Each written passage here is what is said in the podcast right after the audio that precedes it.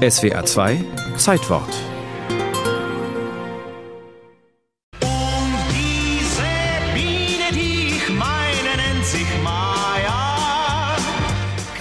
Maja, vielleicht hast du schon von mir gehört? Sicher haben wir von ihr gehört. Angeblich kennen 95 Prozent der Deutschen die Biene Maja.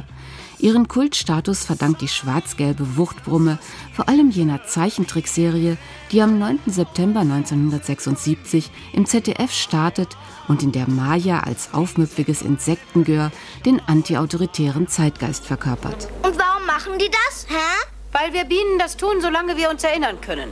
Und warum tun wir Bienen das? Hm. Warum erklärst du es mir nicht?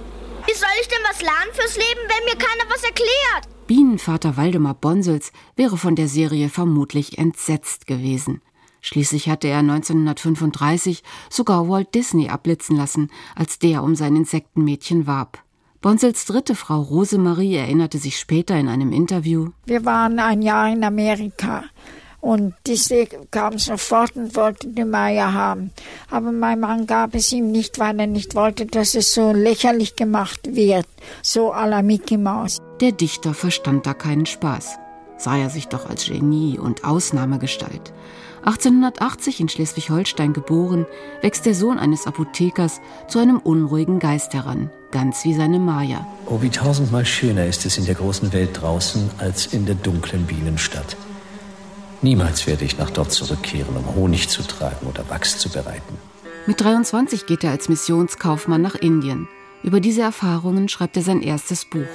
Weitere Werke folgen, in denen er sich zum Vagabunden stilisiert. Die Biene Maya entsteht eher durch Zufall.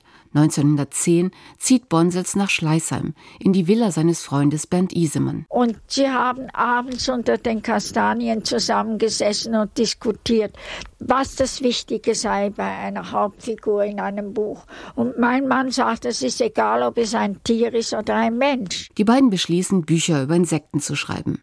Isemann wählt Ameisen als Figuren und Bonsels erfindet die schwärmerische Maya, die aus der Enge des Bienenstocks flieht, um die Welt zu entdecken. Ich bin nicht wie die anderen Bienen sind. Mein Herz ist für Freude und Überraschungen, für Erlebnisse und Abenteuer bestimmt. Zunächst will keiner sein Bienenmädchen haben. Die meisten Verleger finden sprechende Insekten lächerlich.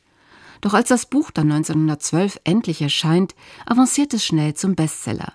Maya, die ihr Volk heldenmütig gegen die Hornissen verteidigt und sich aufzuopfern bereit ist, passt zum Hurra-Patriotismus der Zeit. Dann kam der Erste Weltkrieg und da ging sie gleich wie verrückt. Und es war auch ein Taschenbuch für an der Front und so ging es bei den Soldaten besser noch als an der Heimatfront. Die Biene Maya macht Bonsels reich und berühmt. Bereits 1918 bringt sie ihm eine Villa am Starnberger See ein. Inzwischen war der 38-Jährige zweimal verheiratet, hat je zwei Söhne aus den beiden Ehen und einen fünften aus seiner Beziehung zu einer Tänzerin. In die Villa zieht Bonsels allein. Durch eine Familie fühlt sich der Dandy zu eingeengt. 1926 summt Maya zum ersten Mal über die Leinwand in einem aufwendig produzierten Kulturfilm mit echten Insekten und Wagner-Klängen zum Hornissenangriff. Auch bei den Nazis ist die Biene beliebt obwohl sie andere Bücher Bonsels auf den Index setzen. Der Autor biedert sich an mit antisemitischen Pamphleten. Seiner Maya hat das nicht geschadet. Sie ist bis heute eine der beliebtesten Figuren im Kinderzimmer.